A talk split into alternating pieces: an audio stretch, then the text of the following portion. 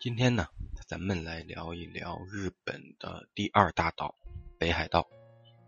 其实聊北海道挺挑战的，因为北海道这里不单单一直是国人赴日的主要目的地之一，还有它地广人稀、近的远的、大的小的景点，很多人即便没去过，但是也多多少少都知道。比如你像小樽呀、阿寒湖啊。富良野这些地方，包括札幌，早就因为各类影视剧而让大众所熟知。那既然说到北海道，就得介绍一下日本的这个独特的行政单位。日本的行政单位命名我们都知道，所谓的都道府县这种层级，其实在历史上是属于不同时期的行政建制的。被强插在了一起，细的呢，咱们就不说了。那北海道为什么没有在明治维新时期实行限制，而是保持了旧的道政，拥有比较高的自治权？它是怎么来的这个独一份呢？咱们简单从头说一下。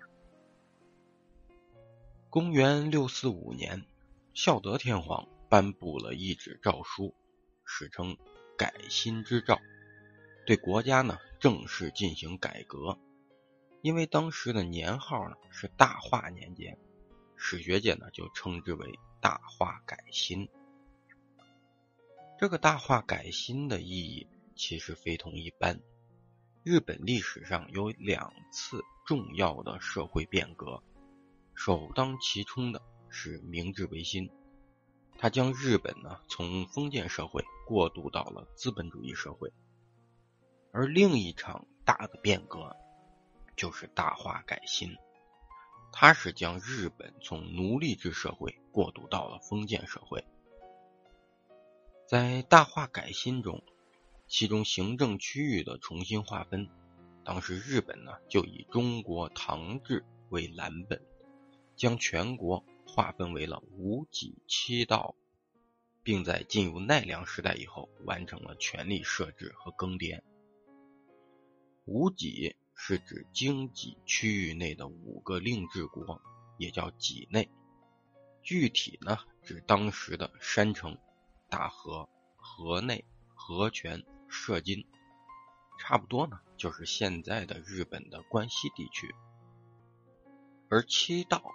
则指的是东海道、东山道、北陆道、山阳道、山阴道、南海道以及西海道，这一共七道。其实当时呢，并没有北海道，北海道是被这个划归在这个东山道内的。这一情况呢，一直持续到了明治元年。在我的专栏最开始讲函馆那一集里边，我也提到过，旧幕府的海军卿甲本武洋，后来带着幕府舰队逃到了函馆这里，并成立了所谓的虾夷共和国。而几个月后，虾夷共和国灭亡，日本政府呢就要成立新的行政区域。当时呢，决定是要设立道一级的行政单位，有六个候选名。分别是北加伊道、海北道、海东道、日高见道、东北道和千岛道。最初呢，政府选用了加北加伊道这个称呼，因为在日语里就是当地土著阿伊努族对这里的称呼。但是后来政府一想，你看之前我们有东海道、南海道、西海道，唯独没有。北海道，那干脆呢就叫北海道吧，也别什么北加一道了，这才有了如今北海道的名字。而几年之后的这个明治维新，废藩置县中呢，又把一部分地区并入了本州的红前线，就是把北海道的一部分地区并入了红前线，那剩下的呢，拆分成了函馆县、札幌县。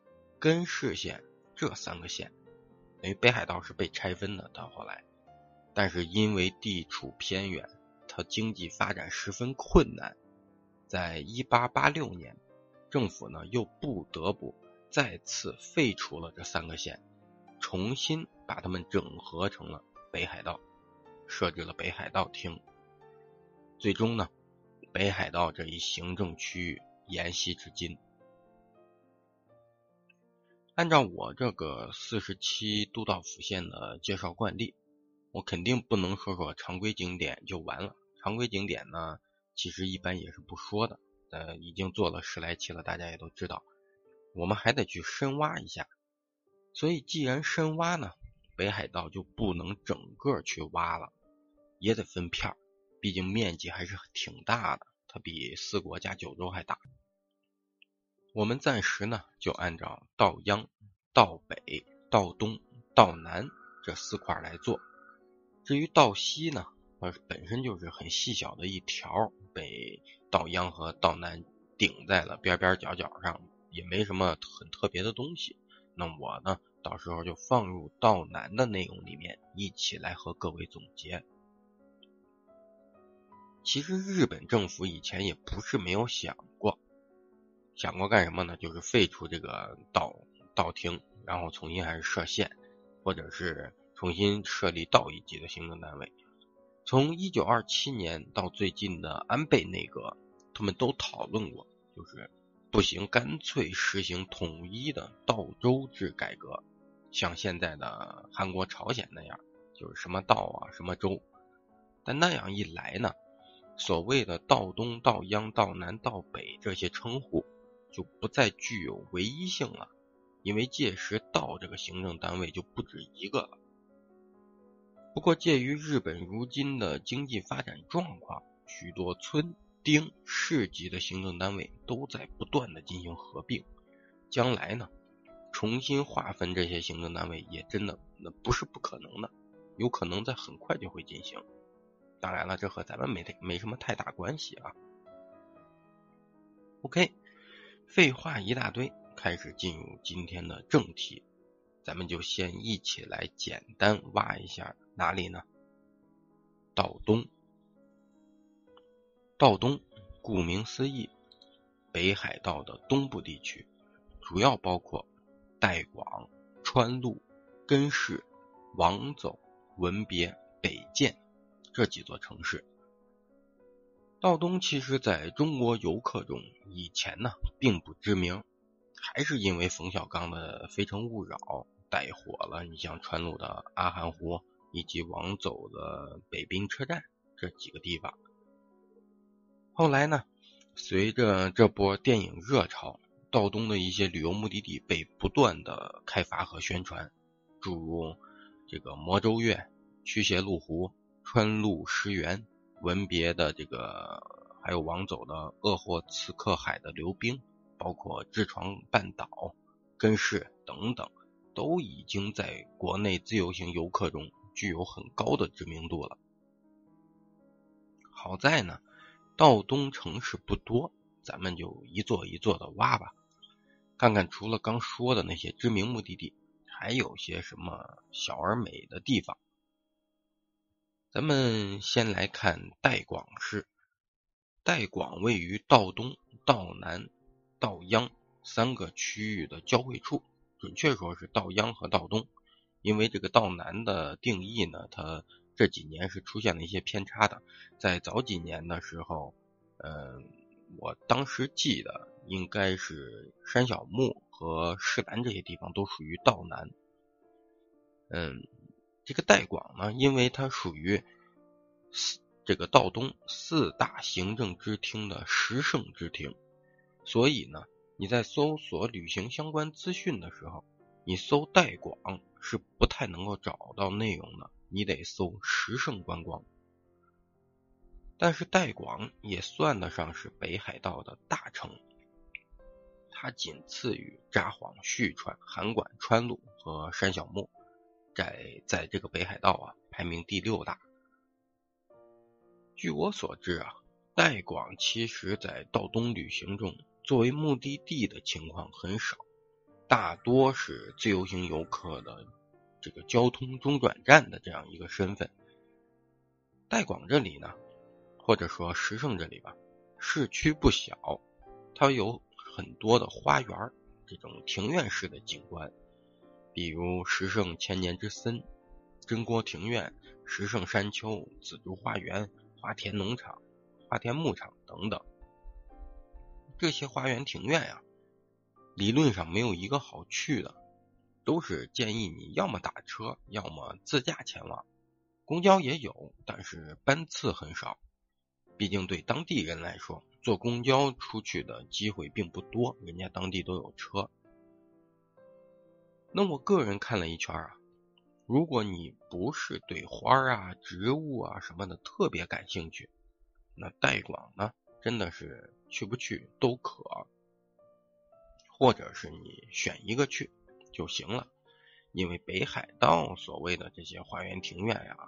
和日本其他地区那些日式庭院差别还是很大的，它还是比较原始粗放一点。那代广市区内这些庭院比较好去的是哪个呢？就是这个真锅庭院了。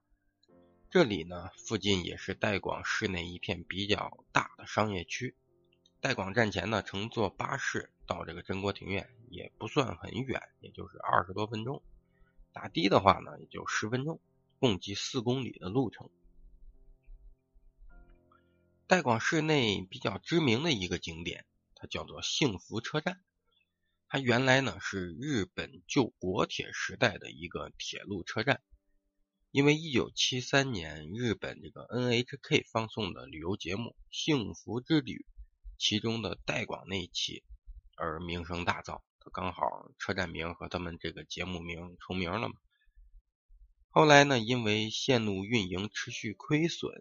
在一九八七年，幸福车站被废站了，但是车站的小屋、一段铁轨和两节车厢被保留了下来，成为了一个景点儿。毕竟日文的幸福和咱们中文意义是一样的，人们来到这里呢，也是寻求一个美好的祝愿。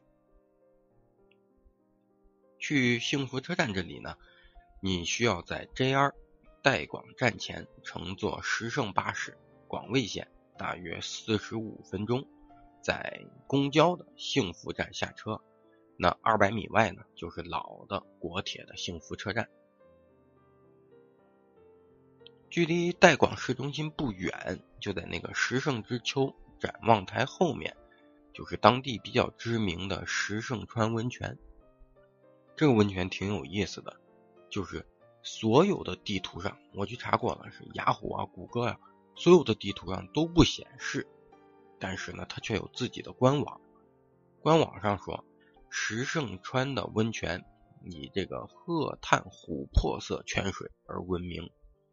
那与普通温泉相比呢，它因为含有大量的天然保湿成分，号称美人之泉。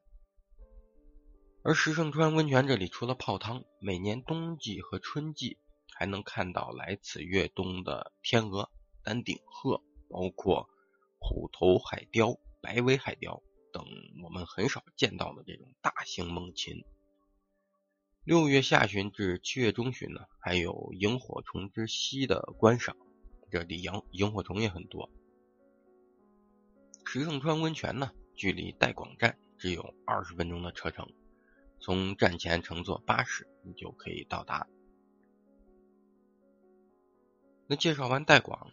那么我插一句啊，我无论是之前还是今天，亦或之后介绍到的这些四十七个都道府县的景点，我都是以市中心前往好到达、游览价值较高、能够至少游览一点五小时以上为主要的这个衡量标准。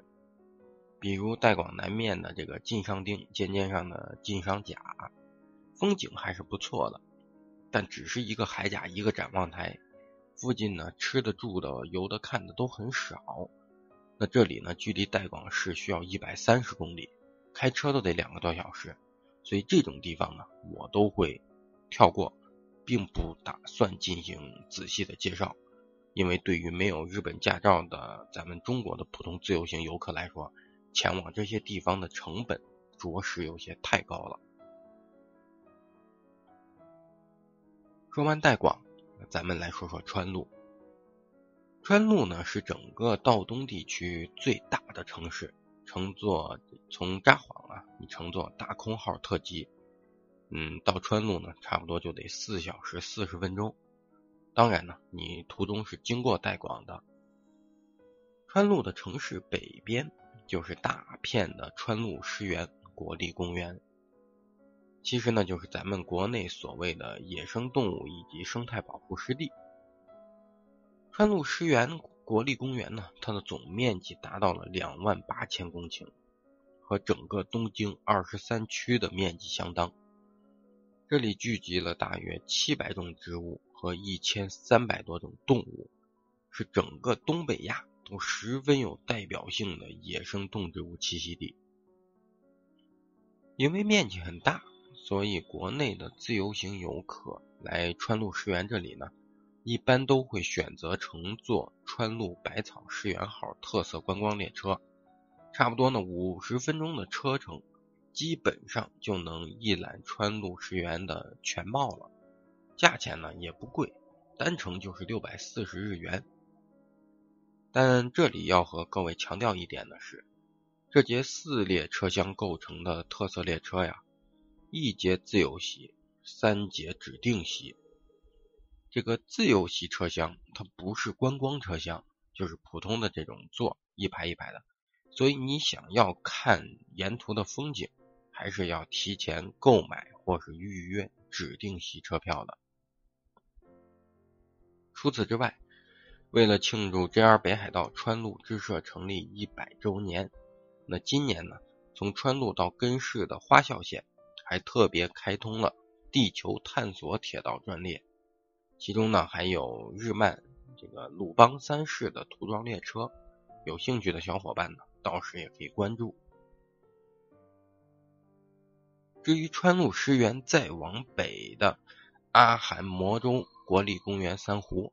我就不做介绍了，毕竟从《非诚勿扰》开始到现在成名已久，分别这三湖呢，分别是拍《非诚勿扰》的阿寒湖、驱邪路湖和魔州湖。说回到川路市内以及其他地区，首当其冲的就是川路站旁的川路和商市场。这个市场啊，与函馆昭市。札幌二条市场并称为北海道三大市场，近百家店铺汇聚于此，堪称是川路市民的厨房。和它差不多距离的是距车站川路车站东南方大约一公里远，具有浓郁昭和风貌的川路红灯笼横丁。这个红灯笼横丁啊，可不是红灯区的意思啊，人家就叫红灯笼横丁。据说这里是北海道最古老的乌台村，就是小市场的意思。狭窄的小巷中呢，有近三十家各具特色的居酒屋和餐饮店。来这里逛上一逛，估计各位呢也能找到一家合你口味的小店。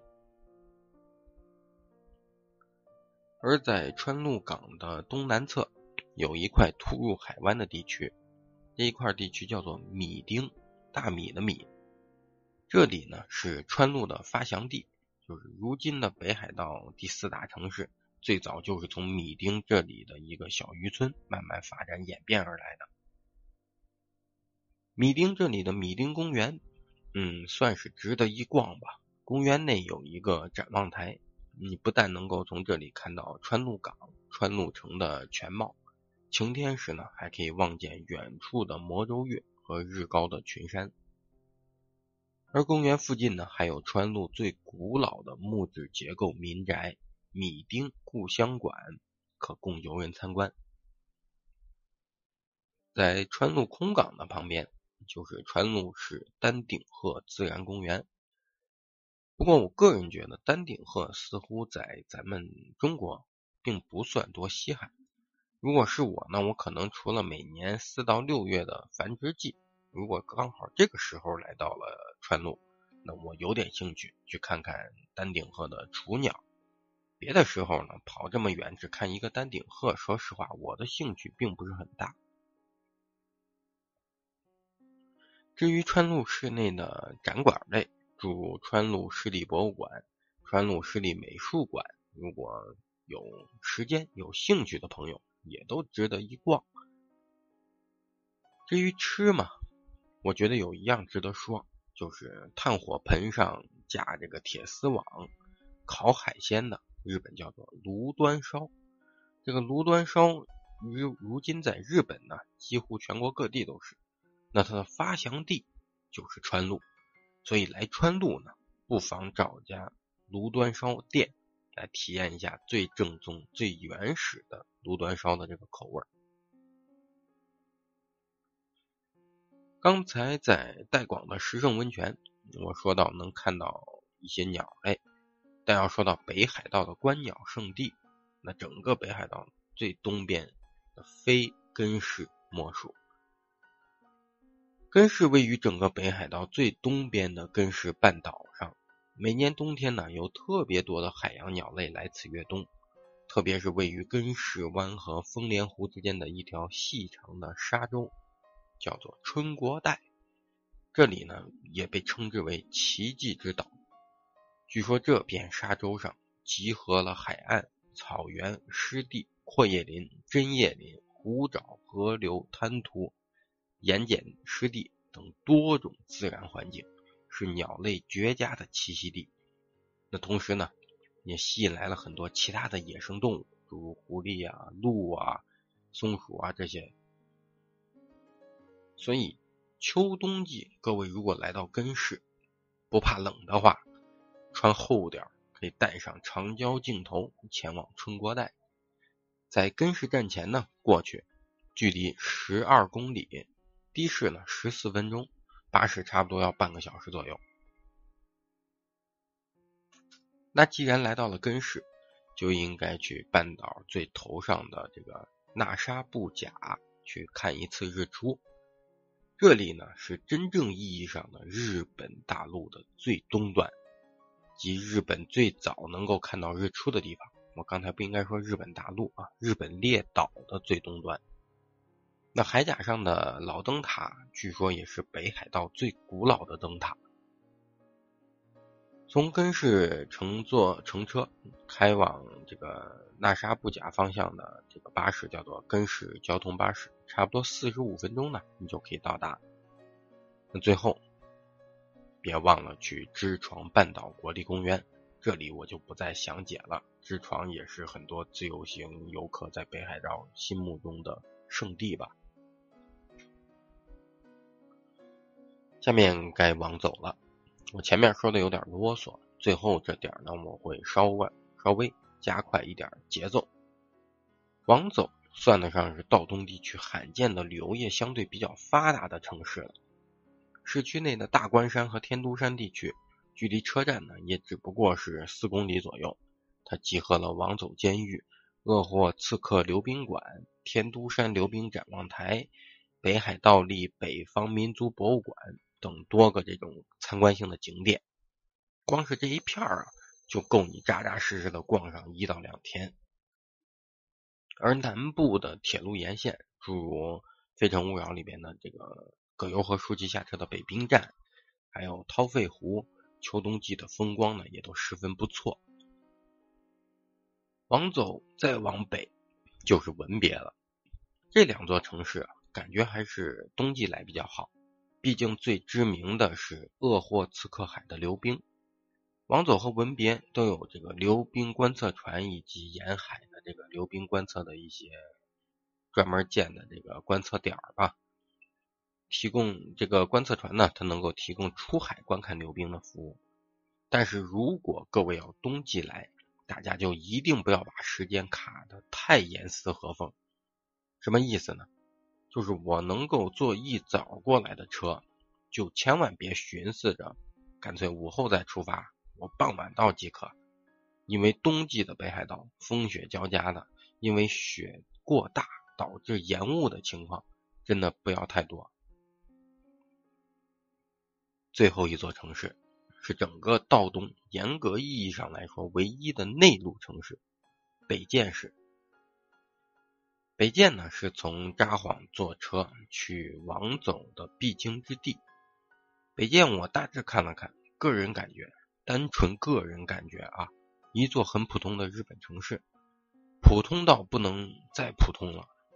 室内呢有些公园，有些针对儿童的游园地，有些花圃什么的，看不到什么特别有特色的内容，所以呢我也就简单在这里带过了。下面呢就是总结，北海道。